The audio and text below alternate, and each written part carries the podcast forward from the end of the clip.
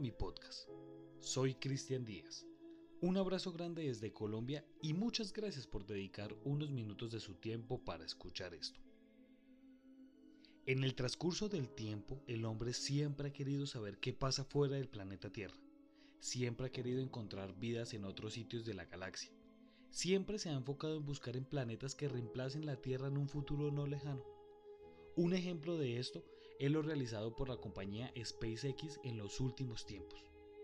Pero lo que el hombre ignora es que el mismo planeta Tierra guarda secretos y lugares que nunca se han propuesto a investigar. Un ejemplo de esto es el fondo del mar, y en este caso hablaremos de uno de los casos más extraños y curiosos. Un caso que para la desgracia de investigadores ha sido muy poco documentado, no porque no se pueda investigar, sino porque se ha manifestado muy pocas veces. Hablamos del bloop, el sonido del infierno. Así que ajuste sus audífonos y sea bienvenido. Esta historia comienza durante la Guerra Fría. Las Fuerzas Armadas de Estados Unidos habían colocado micrófonos anclados en el fondo del océano.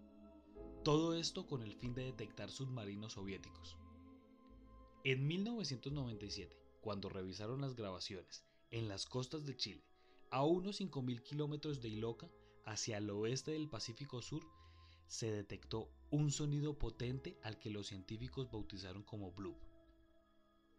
El sonido desciende lentamente en un rango de frecuencia casi subsónico, a partir de 40 Hz hacia abajo, durante aproximadamente 7 minutos y fue de amplitud suficiente como para ser detectado por tres sensores submarinos en las latitudes 95 este, 8 sur y 8 norte, alejados entre sí más de 5.000 kilómetros.